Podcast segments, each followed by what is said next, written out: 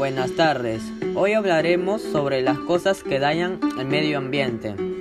Está fumar, está ir en el coche para todo, depositar toda la basura doméstica en una sola bolsa, usar bolsas plásticas, usar productos de limpieza químicos, desperdiciar el agua, los gases expulsados procedentes de combustibles fósiles, desastres naturales como los incendios, las quemas de basura, los gases que liberan las fábricas y los procesos de obtención de energía no limpia, la agricultura y ganadería intensiva.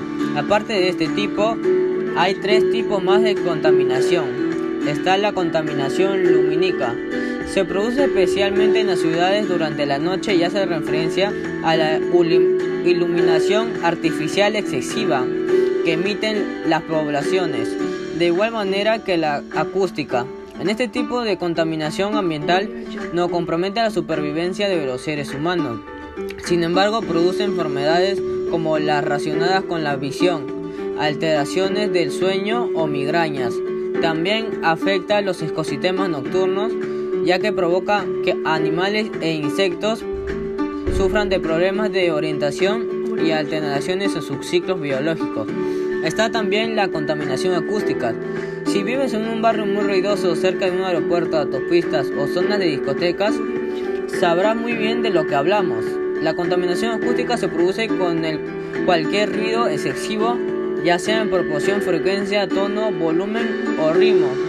Y por último está la contaminación visual. Esto es todo aquello que altera visualmente el paisaje natural y hace referencia a todos los elementos que no son naturales y que nos envían estímulos visuales. Y por último le traigo consejos y acciones para cuidar el medio ambiente desde la casa. Uno puede separar la basura. Dos puedes apagar las luces que no estás necesitando. 3. Consume, consume frutas y verduras ecológicas. 4. Evita los aparatos enchufados. Cierra el caño correctamente. Evita dejar los aparatos enchufados. Muchas gracias.